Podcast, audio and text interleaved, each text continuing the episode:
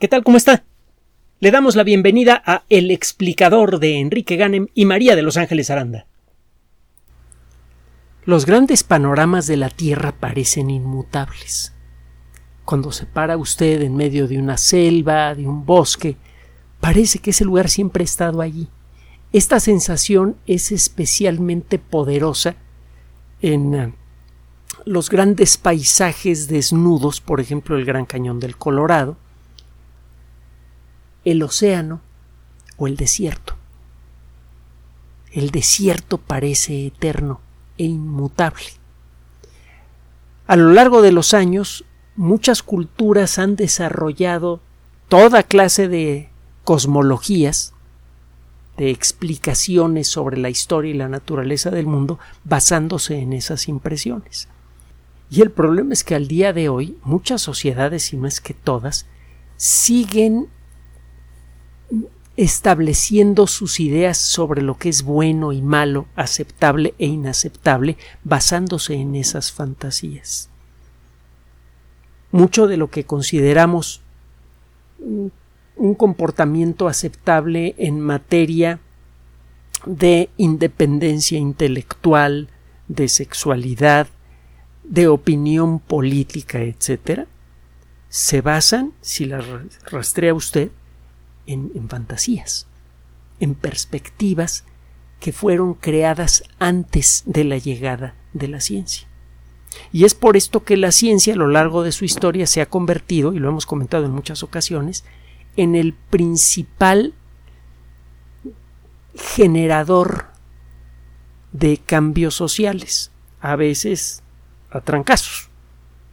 Los ejemplos que hemos puesto son muchos y hay muchos más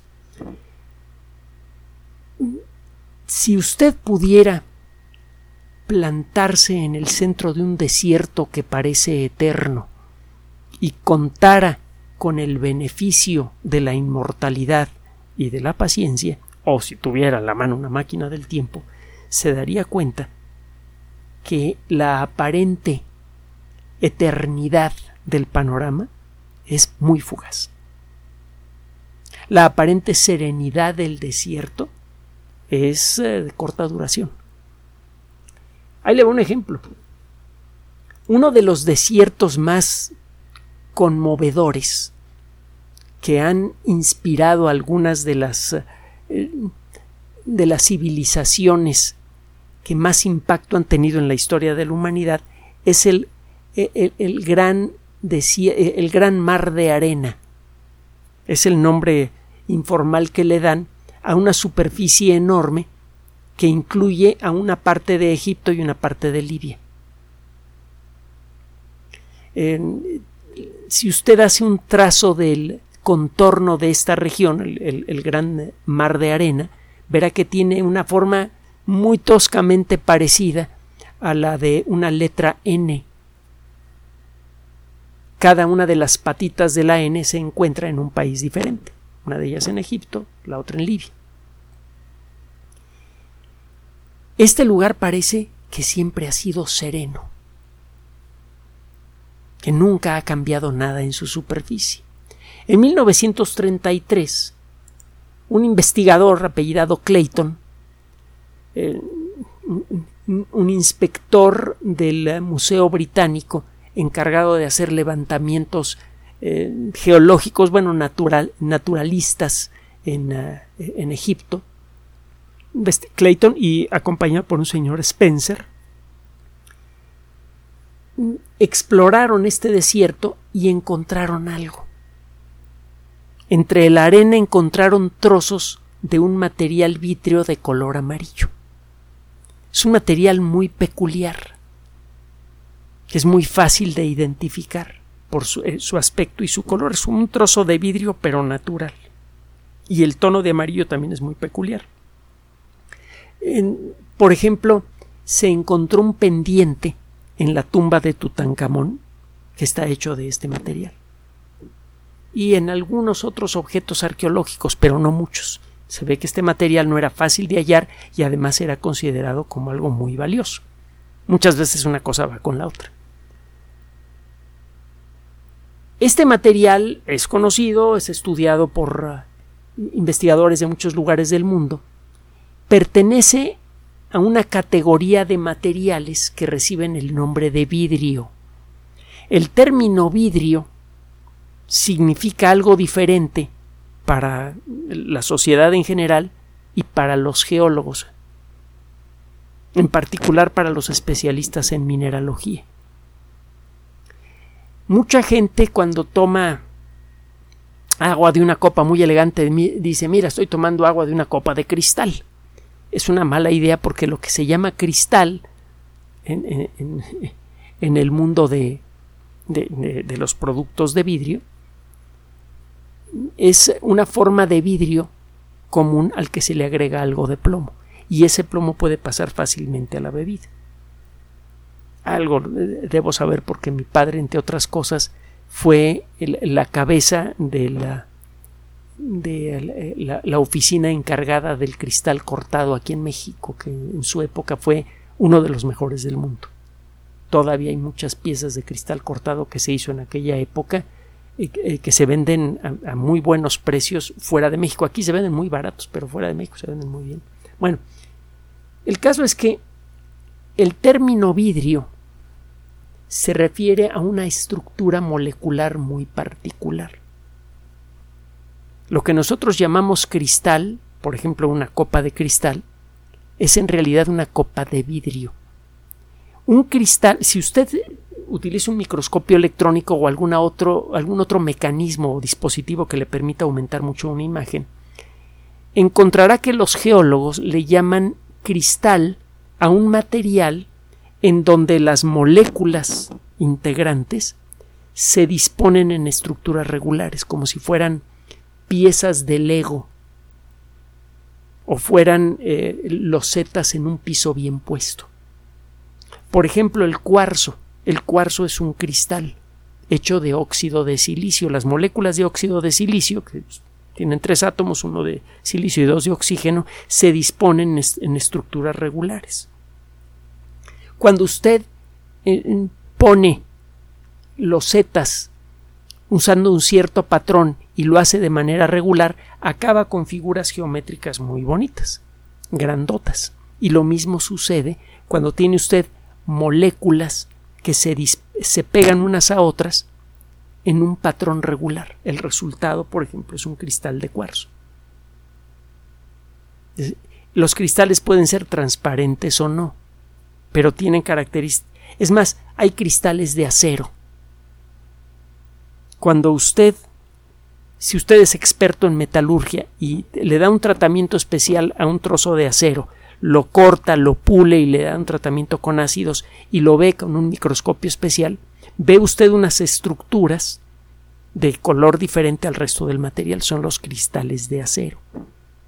Se llaman así porque las moléculas de de hierro eh, que, tiene intercalados átomos de carbono puro, al final de cuentas el hierro es una forma de carburo de hierro, se disponen de manera regular. Usted le llama vidrio en el mundo de la mineralogía a un material que puede ser o no transparente, pero que cuando estudia su estructura molecular encuentra que esta estructura molecular no sigue ningún patrón. Las moléculas parecen aventadas una encima de la otra sin orden ni concierto. Los vidrios, por eso se dice en el mundo de la mineralogía que son materiales amorfos. Usted puede tener una pieza de vidrio que ha sido tallada para formar un cubito muy bonito.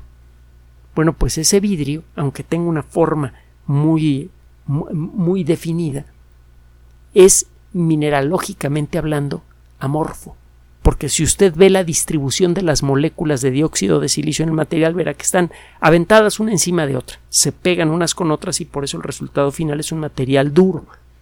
Pero no existe orden ni concierto entre las moléculas que lo forman.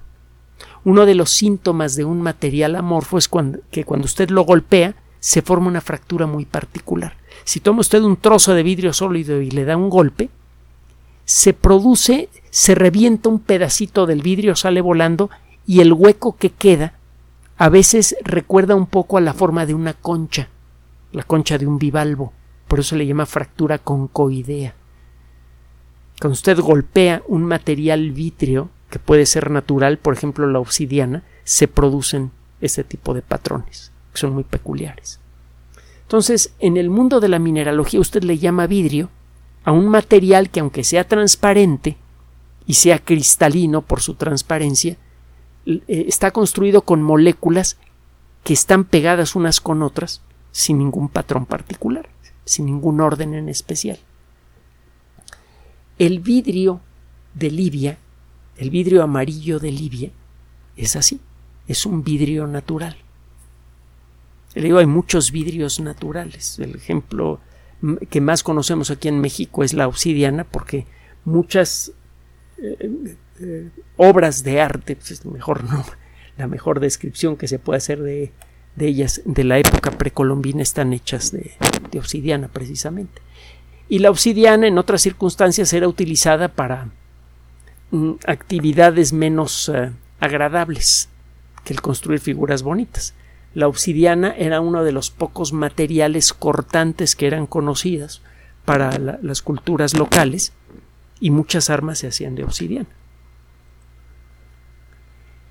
Bueno, ¿de dónde viene el vidrio de Libia?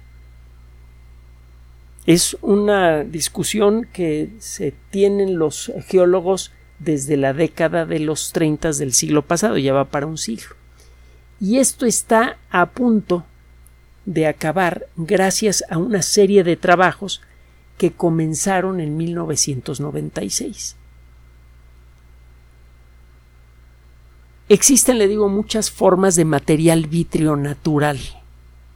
Están las tectitas, que son unas estructuras que tienen forma vagamente parecida a la de una gota de agua y que ahora sabemos que son producidas por el impacto de meteoritos. El impacto de un meteorito genera un calor instantáneo tan intenso, muy superior al calor que puede producir una erupción volcánica, que hace que el material en donde ocurre el impacto se derrita y alcance una temperatura elevadísima. Eso hace que las moléculas que lo forman se distribuyan de una manera diferente y se forma este material vitrio. Sale volando este material líquido por los aires que va tomando forma de gota por el, rozamiento con el aire durante su viaje. Para cuando llega al suelo el material sigue siendo muy caliente pero ya tiene forma sólida. Las tectitas que se encuentran en muchos lugares del mundo son más comunes de lo que parece, son gotas de material fundido arrojadas por el impacto de un gran meteorito. También hay vidrios producidos por explosiones violentas en circunstancias especiales en volcanes de roca basáltica, en volcanes que arrojan magma que al endurecerse forma una roca de color oscuro como lo que hay en el, sur, de la Ciudad de México, el basalto. Cuando la roca basáltica fundida es sometida a circunstancias peculiares, se forman las obsidianas. Es un fenómeno muy intenso también, aunque mucho menos violento que el impacto de un meteorito. Hay otro tipo de vidrios naturales que se forman con facilidad, sobre todo en ambientes arenosos como en el desierto de Libia, las fulguritas. Cuando pega un relámpago en la arena, el punto por donde el relámpago penetra en el suelo se calienta al punto de que la arena se derrite. Se forma una estructura que se parece como a una raíz debajo de, la arena, que está hecha de material fundido, de, arena fundida, que al enfriarse rápidamente adquiere un aspecto vítreo. Estas estructuras son bien conocidas para los especialistas en mineralogía. Muchas veces no son muy vistosas. Las fulguritas generalmente no llaman mucho la atención de los coleccionistas, pero sí de los geólogos que saben lo que están viendo. Hay muchos otros eh, fenómenos que pueden producir vidrios o materiales parecidos a los vidrios, por ejemplo, en fuentes hidrotermales, en lugares donde está saliendo agua muy caliente que viene del interior de la Tierra. Esa agua puede tener una gran cantidad de dióxido de silicio disuelto y al enfriarse esa agua se van formando materiales de aspecto vítreo, por ejemplo el pedernal. Algunos de los fósiles más antiguos, conocidos para la paleontología, están atrapados en pedernal. Se trata de bacterias que vivieron hace 3.000 millones de años o más en algunos casos y que vivían en fuentes de agua caliente ricas en dióxido de silicio y cuando se enfrió el agua se formó este material que al principio es medio pastoso y luego se endureció y formó un material vítreo, el pedernal, que es muy estable a lo largo de miles de millones de años. Y las bacterias se encuentran ahí. Usted eh, rebana en láminas muy delgadas al pedernal, lo pule bien para hacerlo transparente, lo pone el microscopio y ve las bacterias de hace 3.000 millones de años o 3.500 millones de años, algo realmente eh, conmovedor. Las bacterias están tal y como estaban al momento en el que quedaron englobadas en, vidrio natural. Total que hay muchas causas naturales para los vidrios que encuentra usted en muchos ambientes diferentes. ¿De dónde viene el vidrio? Del desierto de Libia. Bueno, casi un siglo después de su descubrimiento, empieza a verse de dónde viene el rollo. En 1996 fue posible ponerle fecha a la creación de estos cristales. Resulta que todos los cristales que han sido recolectados a lo largo de, casi un siglo por geólogos que han ido a visitar el lugar en distintos momentos, todos estos trozos de vidrio tienen la misma edad, como 29 millones de años. Eso de arranque sugiere que no se trata de un fenómeno relativamente suave como el agua de una fuente hidrotermal, que a lo largo de mucho tiempo puede estar formando estructuras de vidrio. Usted encontraría vidrios de distintas edades si la fuente fuera hidrotermal. Estos investigadores presentan este trabajo en el 96. Eso eh, estimula el desarrollo de otros estudios que permitieron establecer que el color amarillo se debe a que el material está hecho de cuarzo, es decir, de dióxido de silicio pegado, eh, eh, pegado, en este caso de manera mm, caótica. El material, el dióxido de silicio siempre forma materiales transparentes. El vidrio que tenemos en nuestros hogares es dióxido de silicio, casi perfectamente puro, por eso es casi perfectamente transparente.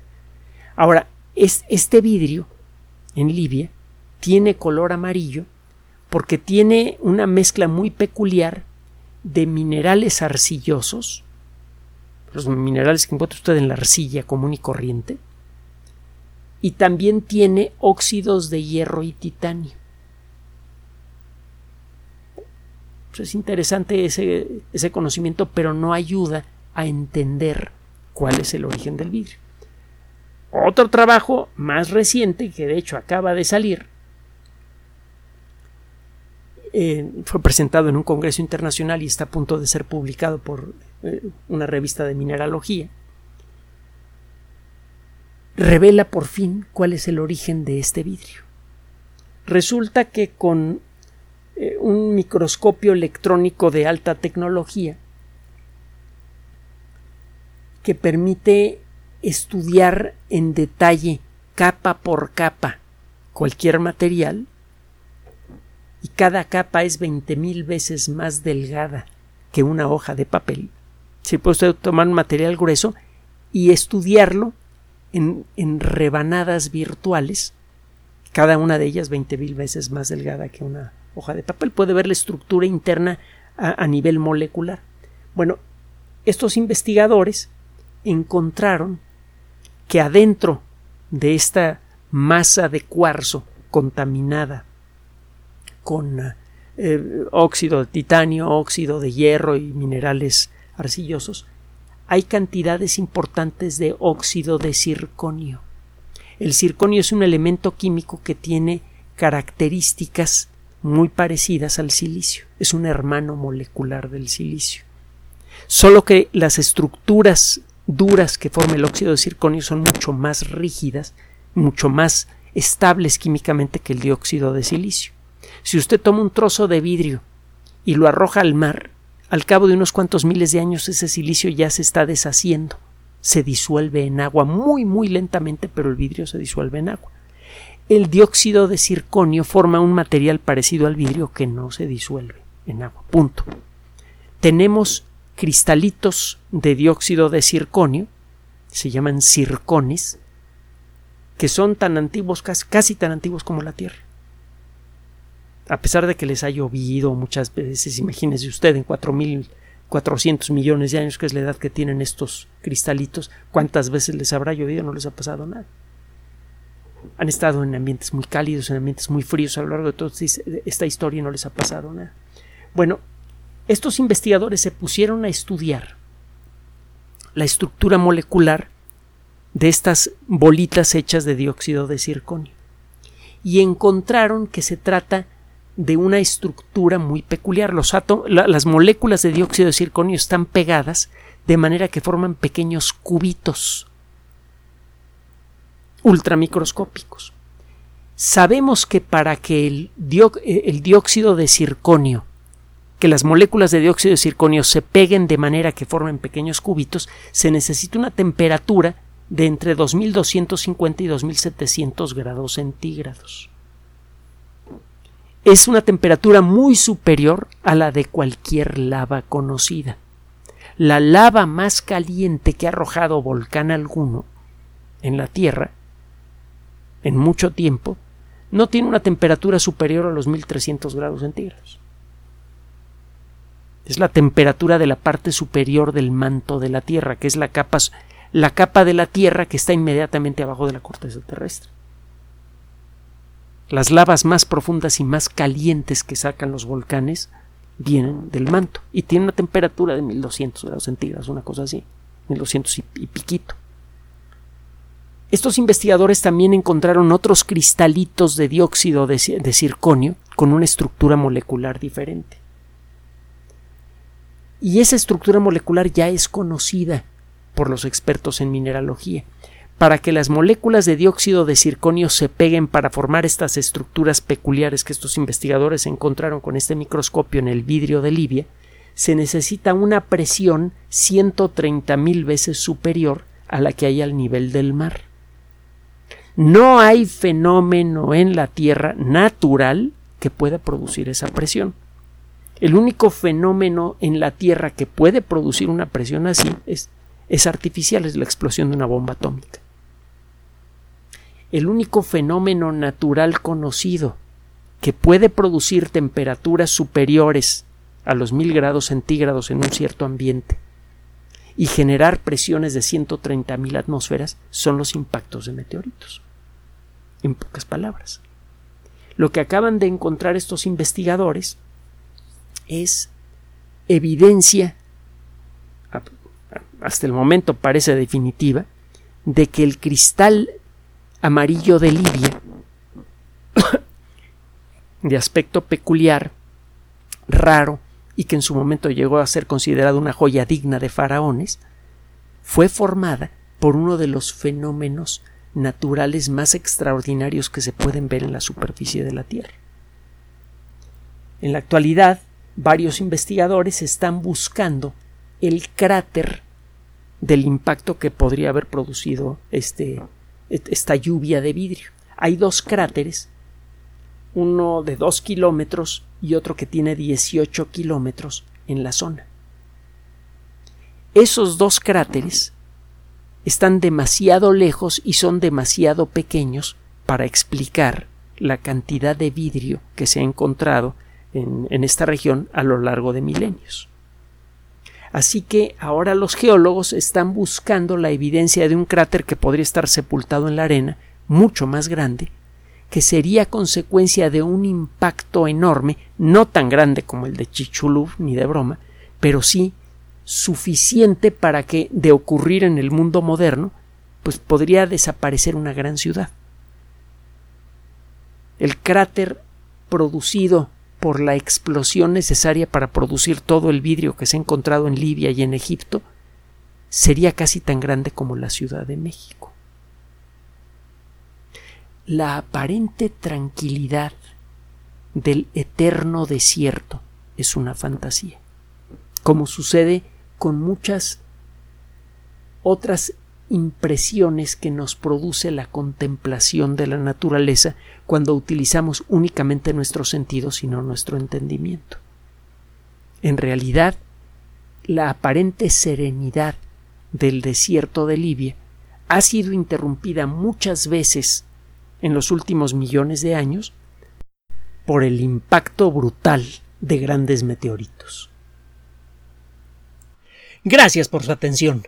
Además de nuestro sitio electrónico www.alexplicador.net, por sugerencia suya tenemos abierto un espacio en Patreon, el explicador Enrique Ganem, y en PayPal, el explicador patrocinio por los que gracias a su apoyo sostenemos este espacio.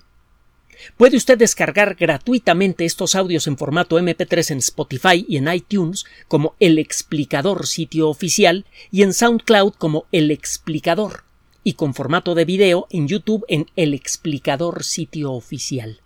Recuerde nuestras redes sociales de siempre, Twitter Enrique-Ganem y en Facebook Enrique Ganem sitio oficial, El Explicador y los grupos que usted ya conoce. Finalmente, el explicador siempre somos María de Los Ángeles Aranda y Enrique Ganem. Gracias.